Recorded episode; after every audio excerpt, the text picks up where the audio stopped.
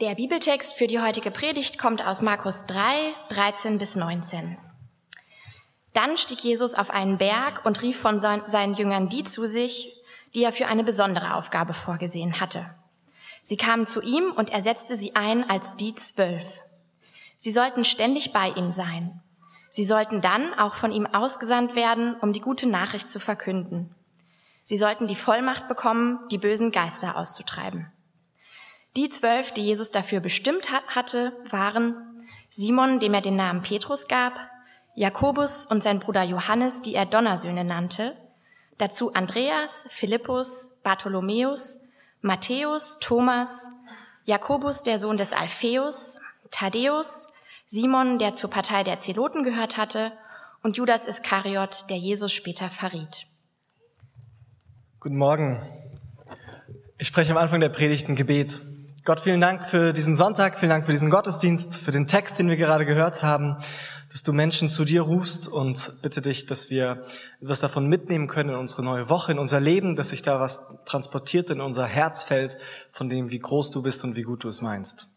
Amen. Wie weit darf eigentlich ziviler Ungehorsam gehen? Ich weiß nicht, ob dich die Frage auch gerade beschäftigt. Mich beschäftigt sie, weil es gerade ein sehr präsentes Thema irgendwie ist in, in Umfragen, in Nachrichten, in Interviews, in Talkshows und so weiter. Äh, und der, der ganz konkrete, reale Hintergrund gerade ist, dass immer mehr Menschen zu immer drastischeren Protestaktionen aufrufen und sich daran beteiligen, wenn es um Proteste für beziehungsweise gegen den Klimawandel geht.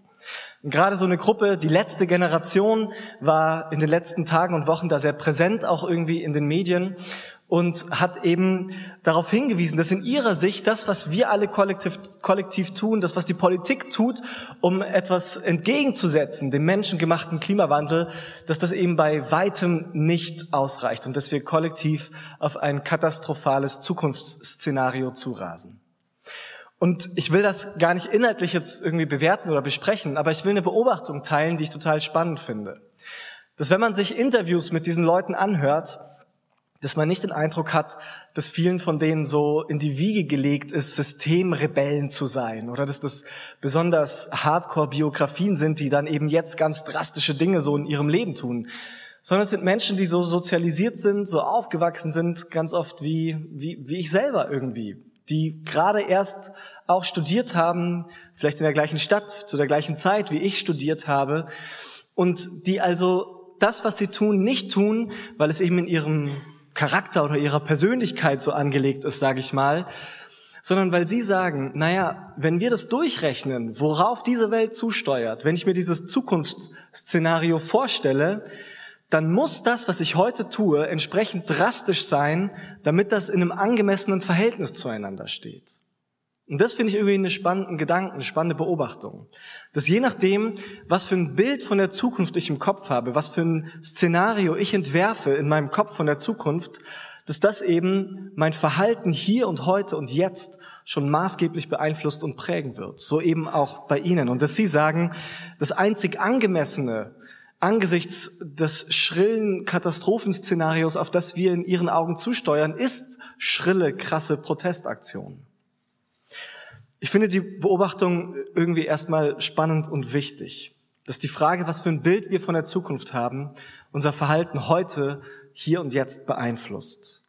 Und jetzt eben nicht nur in diesem Thema Klima, Umweltschutz oder so ähnlich, sondern auch ganz allgemein gesprochen, glaube ich, dass wir alle bestimmte Bilder von der Zukunft in uns tragen, bestimmte Szenen und Szenarien der Zukunft in unserem Kopf haben und mehr oder weniger bewusst verhalten wir uns so, dass wir darauf quasi zusteuern, zuleben, dass wir daraufhin zuleben, auf diese Zukunftsbilder, die wir haben.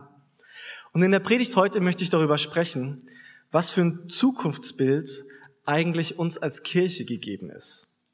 Was für ein Zukunftsbild eigentlich wir als Kirche haben könnten, sollten, müssten und wie das dann unser Verhalten entsprechend auch im Hier und Jetzt und heute beeinflussen könnte, sollte, irgendwie müsste.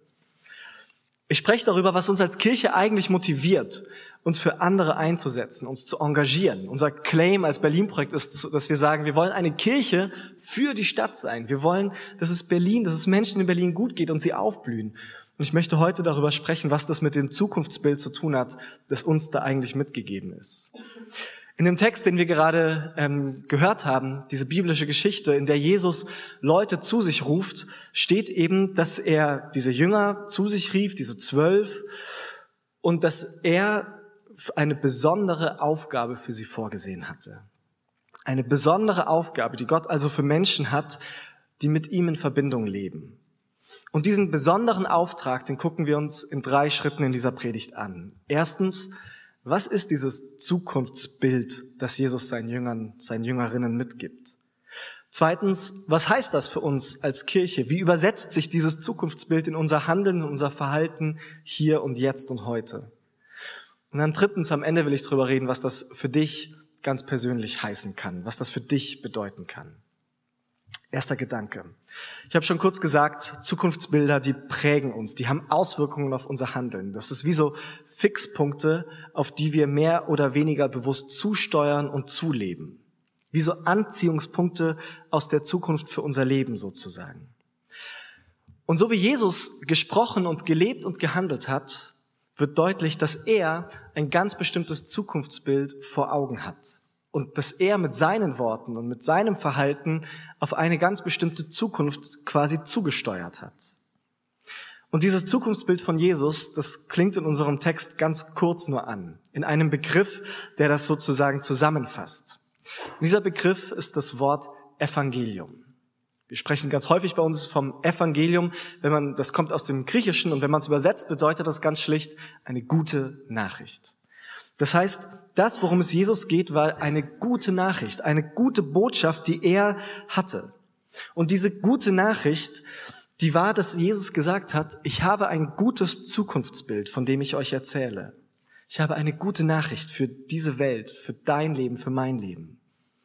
Es war also diese Nachricht, die Jesus verkündet hat, von der Jesus gesprochen hat, dass Gott etwas Gutes vorhat mit dieser Welt, mit unserem Leben. Und dass dieses Gute nicht nur irgendwann mal kommt, sondern was Jesus betont hat, ist, dass es mit ihm jetzt schon anfängt, dass es mit ihm losgeht, sich zu entfalten und auszubreiten. Und dieses Gute, diese guten Ideen, die Gott für uns und unsere Welt hat, dass es zum Beispiel gerecht zugehen soll bei uns, dass unser Miteinander geprägt sein soll von, von Barmherzigkeit und Mitgefühl, dass Menschen in geheilten, in liebevollen Beziehungen leben sollen. Davon hat Jesus immer und immer wieder dann einzeln gesprochen. Und zusammengefasst eben die gute Nachricht, dass wir auf so eine Zukunft zusteuern, dass Gott so eine Zukunft für diese Welt eigentlich möchte und daran, darauf zuarbeiten möchte. Inhaltlich fasst Jesus das immer wieder mit einem anderen Wort zusammen, dass er sagt, es geht darum, dass Gottes Reich mit ihm anbricht. Also Gottes Reich klingt vielleicht für uns komisch, Gottes Einflussbereich, Gottes Herrschaftsbereich, dass die Sphäre, in der die Dinge so laufen, wie Gott sie sich vorstellt, eben gerecht, barmherzig, liebevoll, dass das mit Jesus anfängt im ganz Kleinen und sich aber immer weiter ausbreitet, immer größer wird, bis, und das ist dann dieses Zukunftsbild, bis Gott irgendwann einmal alle Lebensbereiche damit durchdringen wird mit seiner Liebe, mit seiner Gerechtigkeit, mit seiner Barmherzigkeit, dass irgendwann alle Sphären des Lebens umgeprägt und positiv umgestaltet sein sollen, erneuert sein sollen von dieser göttlichen Kraft. Und Jesus hat darauf Wert gelegt, dass das nicht nur ein theoretisches, philosophisches Lehrgebäude und Konstrukt ist oder so, sondern dass das etwas ist, was man eben bei ihm und heute schon spüren und erleben und greifbar haben kann quasi. Das Reich Gottes, von dem Jesus gesprochen hat, es war die gute Nachricht, dass Gott Dinge wiederherstellen und erneuern will, die kaputt gegangen sind, die Gott sich eigentlich anders vorgestellt hatte. Und dass das nicht nur etwas war, worüber Jesus gesprochen hat, sondern was eben erlebbar werden sollte. Weil Gott sich ursprünglich diese Welt vom Design her nicht so vorgestellt hatte, dass es Krankheit und Verfall geben soll, hat Jesus nicht nur darüber gesprochen, dass man bei Gott heil werden kann, vielleicht irgendwann, sondern er hat ganz konkret Menschen berührt und heil gemacht, innerlich und äußerlich. Man könnte sagen, Jesus hat eine Art Vorgeschmack gegeben von diesem Zukunftsbild, auf das wir zusteuern. Ein Vorgeschmack dessen, ein Bild gemalt, wie er sich diese Welt vorstellt, wenn Gottes Einflussbereich sich immer mehr ausbreitet und vergrößert. Und es gibt einen ganz bekannten Text von Jesus, den du vielleicht auch dann kennst, wenn du sonst mit Kirche und Glaube nicht viel am Hut hast. Es ist ein Gebet, das auf Jesus selbst zurückgeht, das sogenannte Vater unser. Wir werden es auch später zusammen beten, wenn du das dann mitbeten möchtest. Ein weltweit bekanntes, verbreitetes Gebet. Und da gibt es diese eine Zeile, ja, Vater unser im Himmel, geheiligt werde dein Name und dann dein Wille geschehe, wie im Himmel, so auf Erden. Wie im Himmel, so auf Erden. Das ist die ganze Logik von diesem Zukunftsbild. Also scheinbar gibt es eine Art und Weise, wie Dinge im Himmel stattfinden und passieren. Man könnte sagen, wo jetzt schon Gottes Einflussbereich vollständig ist. Und dann gibt es die Erde. Und das Ziel von Jesus oder das, worüber Jesus nachdenkt, ist, wie das, wie es jetzt schon in Gottes Einflussbereich ist, wie das sich immer mehr auf der Erde ausbreiten und verwirklichen kann. Wie also ein Stück Himmel auf Erde kommt. Wie diese Erde, wie unsere Nachbarschaft, wie unser Leben hier, wie Berlin aufgehimmelt werden kann quasi. Und Jesus hat diese Gebetszeile ausgelebt und vorgelebt und gezeigt, wie das aussehen kann, wenn ein Stück Himmel auf Erden irgendwie Wirklichkeit wird. Was hat es mit diesem Text und mit unserem Thema zu tun, wie Kirche engagiert sein kann? Weil Jesus die Jünger eben genau dazu in unserem Text aussendet, um diese Botschaft zu verkündigen, um davon zu erzählen, dass diese Nachricht jetzt schon erlebbar und greifbar und spürbar wird, dass Gott diese Erde aufhimmeln will. Und weil eben genau das der Auftrag von Kirche dann auch ist. Und es ist deswegen so wichtig zu betonen, weil wir da manchmal, glaube ich, so ein, so ein Missverständnis haben. Und es manchmal, ich finde, Kirche so eine Art Karikatur von diesem Bild geworden ist. Und ich sage das jetzt quasi als jemand, der, der selber in Kirche arbeitet und aktiv ist und ich verstehe mich als Christ ähm, und ich spreche da quasi zu uns als Menschen, die sich auch mit Kirche ein Stück weit identifizieren und als dessen verstehen, weil mich das total traurig macht, dass Kirche oft eher sowas ist wie eine Wartehalle. Ja, eine Art Wartehalle für Menschen, die glauben, dass sie irgendwann von hier weg in den Himmel kommen. Und Kirche oder Glaube an Gott ist dann sowas wie so ein lebenslanges Flughafenterminal für unsere Seelen oder so ähnlich wo man wirklich ja nicht ist, weil dort das Essen am Gate so lecker ist und es dort so schön ist, sondern Flughafenterminals sind ja irgendwie so nervige Bereiche, wo man halt wirklich einfach darauf wartet, dass das Eigentliche, nämlich der Flug, endlich losgeht. Und mein Eindruck ist, dass manchmal Christinnen, dass wir manchmal so leben, als wären wir am Gate, wo man nur darauf wartet, dass irgendwann die Seele das Flugzeug in den Himmel nimmt und dann ist gut. Und es ist eine Karikatur aber dessen, wie Jesus sich, glaube ich, Kirche denkt und was für ein Auftrag hier eigentlich in diesem Text drinsteckt. Es ist nicht die Logik, die wir bei Jesus finden, hier warten, bis man irgendwann woanders hinweg ist, sondern es ist genau andersrum, dass der Himmel nach unten kommt und hier einbricht und Wirklichkeit und spürbar und greifbar und schmeckbar wird für unser Leben hier und heute. Wie im Himmel, so auf Erden, so in Berlin, so in unseren Kiezen und in unseren Nachbarschaften. Und dieses Zukunftsbild, dass Gott das einmal vollständig und vollends durchsetzen wird. Das ist die gute Nachricht und dieses Zukunftsbild, das Jesus da entwirft und seinen Jüngern mitgegeben hat. Was heißt das für uns als Kirche ganz konkret? Wenn Jesus seine Jünger beauftragt, dann gibt er ihnen keine To-Do-Liste oder einen Zehn-Punkte-Plan mit, sondern er gibt ihnen vor allem tatsächlich genau dieses Bild mit. Jetzt die Frage, was machen wir damit? Wenn wir denken, dass wir darauf zusteuern, dass das das ist, worauf das alles hinauslaufen soll. Hm, das Besondere ist, dass wir im Grunde jetzt schon anfangen können, an diesem Zukunftsbild mitzuarbeiten. Dass wir jetzt schon anfangen können, dieses Zukunftsbild, das Jesus entwirft, jetzt schon Wirklichkeit werden zu lassen. Ich weiß nicht, ob du schon mal in Lissabon warst. Ich finde eine der schönsten Städte. Ich durfte schon ein paar Mal dort sein, finde es dort ganz toll. Und einer der Gründe, warum mir diese Stadt so gefällt, ist, dass es irgendwie so eine farbenfrohe, bunte, schöne Stadt ist. Ja, wo es, wo die, wo die Häuserwände sind teilweise verkleidet mit so Kacheln, teilweise einfarbig, monochrom in Blau und Grün, teilweise aber auch so, dass es dort dann eben Muster und ganze Bilder gibt, die diese Straßenzüge dann so bunt und schön machen. Und nicht nur die Häuserwände, äh, Hauswände, sondern auch die Straßen selbst. Man sieht das manchmal, wenn man so über die Straße läuft, vielleicht nicht, aber wenn man so rauszoomt, dann sieht man, dass die Plätzen, Plätze und Straßen in Lissabon ganz oft so Muster ergeben, so total kunstvoll, schön verzierte Muster, auf denen man die ganze Zeit so drüber läuft. Und man kann das eben, wie gesagt, nicht immer so erkennen, aber wenn man so rauszoomen würde, dann sieht man von oben, dass in Lissabon quasi die Kunst buchstäblich auf der Straße liegt und es dort diese ganz vielen kleinen Einzelsteinchen total schöne Wege und Muster formen. Das ist für mich ein kleines Bild davon, was unser Auftrag als Kirche ist. Auf den Straßen Berlins, in unseren Nachbarschaften, ein Gesamtbild zu formen, das quasi wie schon so eine Szene aus der Zukunft ergibt. Eine Szene davon, wie Gott diese Welt irgendwann vollends umgestalten wird. Und wir können heute schon anfangen, die kleinen Mosaiksteinchen dafür herzustellen, die zu bemalen und zu behauen, die Gott einmal zusammenfügen wird für dieses finale Bild. Und an welchem Stein wir jetzt ganz genau arbeiten, individuell, wie du ihn gestaltest und bemalst, das ist ein großes Stück, glaube ich, eine Freiheit, die Gott uns gibt dass es eben zu diesem größeren Bild passt und dass Gott schon wissen wird, wie er dieses Bild in die Gesamtschlussszene einfügen wird, wenn sein Reich sich tatsächlich, sein Einfluss sich durch alle Lebensbereiche ausgebreitet hat.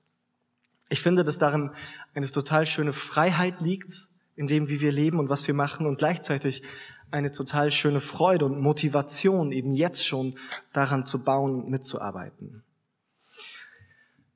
Das ist das, was, glaube ich, Kirche irgendwie ausmacht. Nicht das, was sonntags im Gottesdienst passiert, auch wenn ich total gerne Gottesdienste feiere. Kirche ist kein Programm, das irgendwie zu einer bestimmten Uhrzeit anfängt und dann später endet. Und Kirche ist auch kein Gebäude in erster Linie, wo man hineingehen kann, sondern Kirche ist eine Bewegung von Menschen, die gemeinsam jetzt schon an diesem Zukunftsbild, an dieser Szene mitarbeiten, wie Gott sich unsere Welt vorstellt.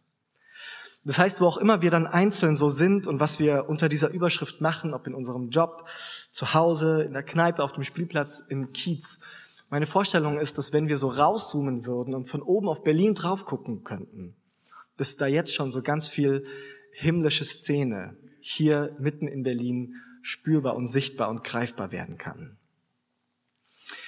Und damit das aber nicht nur ganz vage und allgemein und auf dieser Bildebene bleibt, will ich noch zwei konkrete Beispiele aus zwei ganz verschiedenen Lebensbereichen sagen, wie das ganz konkret aussehen kann. Und das erste hat was damit zu tun, was auch in diesem Text steht, wozu Jesus seine Jünger aussendet. Eben die gute Nachricht allen zu erzählen, dass Gott dieses Zukunftsbild für unsere Welt hat. Und dann zweitens steht da drin, sie sollten Vollmacht bekommen, böse Geister auszutreiben. Vielleicht bist du da vorhin kurz zusammengezuckt, als das vorgelesen wurde. Ist jetzt nichts, worüber wir so in unserem Alltagssprech heute nachdenken und sprechen und irgendwie vielleicht auch schwer vereinbar mit unserem Blick auf die Welt so heute nach der Aufklärung. Mm, aber ich möchte mal anbieten, eine Deutung oder eine Möglichkeit, wie das für uns trotzdem eine ganz schön relevante Sache sein kann und eine wichtige Sache. Mir hat einmal geholfen, was eine Pastorin aus den USA namens Nadia Bowles Weber dazu geschrieben hat. Und sie erzählt von ihrem Leben, bevor sie Pastorin war, äh, von ihrem früheren Leben als äh, Stand-up-Comedian, wo sie eine alkoholsüchtige Frau war, die auch noch in Depression gefallen ist und die aber irgendwann angefangen hat, ihrer Depression einen Namen zu geben. Ihre Depression hat sie irgendwann Frances getauft. Und Frances war wie so eine Mitbewohnerin. Frances hat dafür gesorgt, dass ihre Wohnung unordentlich und unaufgeräumt war. Und Francis hat dafür gesorgt, dass am Ende des Monats selten noch irgendwie Geld übrig war. Und Francis hat dafür gesorgt, dass sie tagelang nicht aus dem Bett gekommen ist. Und Nadja Bowles-Weber sagt, es ist uns vielleicht in der Sprache fremd, aber in der Sache kennen wir das doch vielleicht, dass es diese Mitbewohner in unserem Leben gibt, die destruktiv und schlechte und krankmachende Einflüsse auf uns auswirken und haben. Und ich meine damit jetzt nicht in erster Linie irgendwas Übernatürliches oder sowas. Nee, ich glaube, diese Kräfte, die wir aus unserem Leben oft kennen, die so an uns zerren und ziehen und reißen, wo wir merken, in unserem Leben ist da irgendwie Zerbruch, ist was nicht heil und es hat eine destruktive Wirkung auf mich und auf andere. Wenn ich über mich nachdenke, kenne ich das von mir in bestimmten Situationen, in Konflikten und Streits, in bestimmten Konstellationen. Ich versuche äh, immer mehr gewaltfreie Kommunikation zu üben. Ich weiß nicht, ob ihr dieses Konzept kennt. Ich bin großer Fan und die Regeln anzuwenden und zu üben und zu sagen, was genau ist eigentlich mein Gefühl dabei und so weiter. Aber es gibt dann manchmal die Seite, die in mir anspringt, wo ich auf einer Metaebene genau weiß, wenn ich jetzt dieses und jenes sage, dann kippe ich nur noch mehr Öl ins Feuer und trotzdem sage ich es. Da springt auf einmal manchmal eine Seite in mir an, die mir sonst irgendwie eigentlich eher fremd ist, die mich dazu bringt, Dinge zu sagen, von denen ich weiß, dass sie destruktiv und nicht gut sind. Und auch das gehört irgendwie zu mir und ist aber Teil davon, dass etwas nicht heil und nicht gut ist, dass etwas einen Einfluss hat auf mich und auf andere, den ich nicht gut finde, der destruktiv wirkt. Vielleicht bist auch du dir schon mal selbst auf die Schliche gekommen, der Tatsache, dass es in uns oft ganz verschiedene Stimmen und Wünsche und Einflüsse gibt, die so an uns manchmal zerren und reißen und ziehen. Mir hilft da so eine Übertragung, dass ich mir das, wenn ich ehrlich angucke, ich mir wünschte, dass diese Seiten wie ausgetrieben, wie vertrieben werden würden aus meinem Leben. Dass die verschwinden würden, diese Stimmen und diese Kräfte. Weil ich mich sehne nach Beziehungen, die nicht kaputt gehen dadurch, dass, was ich manchmal sage und so anrichte. Und was mir da nicht hilft, ist irgendwie ein moralischer Pep-Talk. Irgendeine gute Motivationsrede, wie ich meine destruktiven Seiten besser kontrollieren kann. Was ich nicht brauche, ist ein guter Ratschlag, sondern was ich brauche, ist eine gute Nachricht. Was ich nicht brauche, ist ein guter Ratschlag, wie ich damit umgehen kann, sondern eine gute Nachricht. Und eben diese gute Nachricht, dass auch für mein Leben das gilt, was, wovon ich erzählt habe, dass auch in meinem Leben Gottes guter, heilsame, liebervoller Einfluss größer werden und sich ausbreiten und nach und nach mich und mein Herz immer mehr heil machen kann. Ich glaube, das ist das, was es auf der individuellen Ebene als ein Beispiel bedeuten kann, dass Gottes Einfluss auf unser Leben, auf unser Herz größer wird und sich immer mehr ausbreitet. Ich weiß nicht, welche Kräfte du so in deinem Leben spürst, wie du die benennen würdest. Ob das Zynismus ist oder Neid oder Hilflosigkeit in deinen Lebensumständen oder welche Lebensthemen auch immer bei dir gerade so aufbrechen und präsent sind. Aber ich wünsche mir Kirche als einen Ort, an dem ich genauso kommen darf, mit genau diesen Seiten und diesen vielen Dingen, die in mir drin sind und an dem ich aber nach und nach erlebe, dass da etwas heiler werden darf, etwas wieder ganzer werden darf. Vielleicht ein bisschen modernerer Sprache, wo ich einen Umgang mit diesen Dingen, die in mir drinstecken, lernen darf. Und ein erster Schritt, wie Kirche so ein Ort werden kann, ist, indem wir uns immer wieder gegenseitig genau daran erinnern, dass all das, was da an uns zieht und zerrt, dass das nicht das letzte Wort haben wird in unserem Leben sondern dass dieses Zukunftsbild von einer geheilten, liebevolleren Welt, dass das auch für uns persönlich und für unser Herz gilt. Das kann ein konkretes Mosaiksteinchen sein, an dem wir so gemeinsam als Kirche quasi arbeiten. Dass es für unser Herz und für unser Leben eine reale Hoffnung gibt und es uns heute schon anfängt, nach und nach zu verändern. Was könnte noch so ein Mosaiksteinchen sein? Aus einer ganz anderen Sphäre ein zweites Beispiel.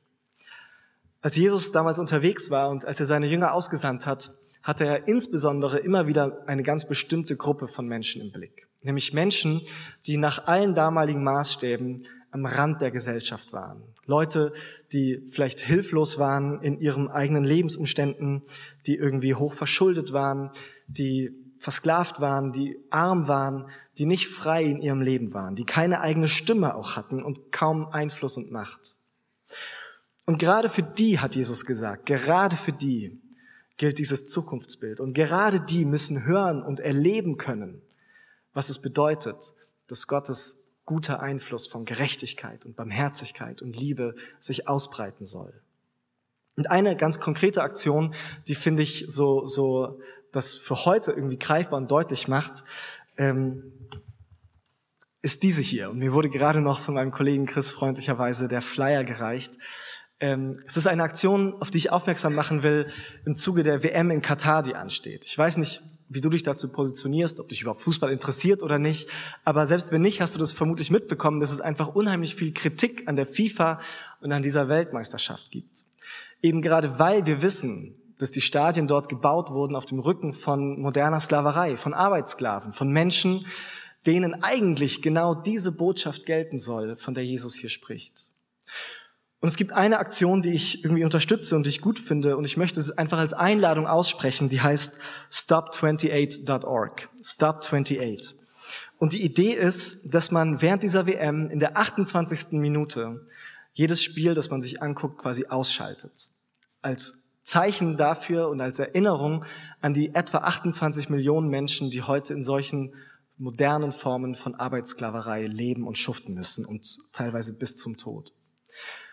Vielleicht ist es auch was für dich, ich lege die Flyer hinten aus, aber das wäre für mich so eine konkrete Sache, wo ich mir wünschen würde, dass Kirche sich an solchen Dingen beteiligt, eben als Zeichen genau dafür, dass das nicht richtig ist, dass das nicht zum Zukunftsbild Gottes passt, wie er sich diese Welt eigentlich vorstellt und woraufhin wir hinleben sollten, sondern dass wir etwas an diesen Verhältnissen anfangen zu ändern und wenn es nur ist, anfänglich mit so einem kleinen Zeichen und so einer Aktion. Ich wünsche mir eine Kirche, die gemeinsam nach so Mosaiksteinen sucht, die wir gemeinsam behauen und bemalen können, so dass sie sich einfügen werden irgendwann in dieses Bild davon, wenn Gottes guter Einfluss sich durchgesetzt haben wird auf dieser Welt, eben wie im Himmel, so auf Erden und so auch in Berlin, in unseren Kiezen, in unserem Leben und bei unseren Freunden. Ein letzter Gedanke zum Schluss. Was kann das für dich ganz persönlich heißen, außer dass du dir einen Flyer mitnimmst und anderen davon erzählst, was ich schon großartig fände? Aber am Ende will ich noch mal was anderes sagen und es ist vielleicht ein bisschen überraschend, weil es jetzt noch mal ein anderer Twist ist.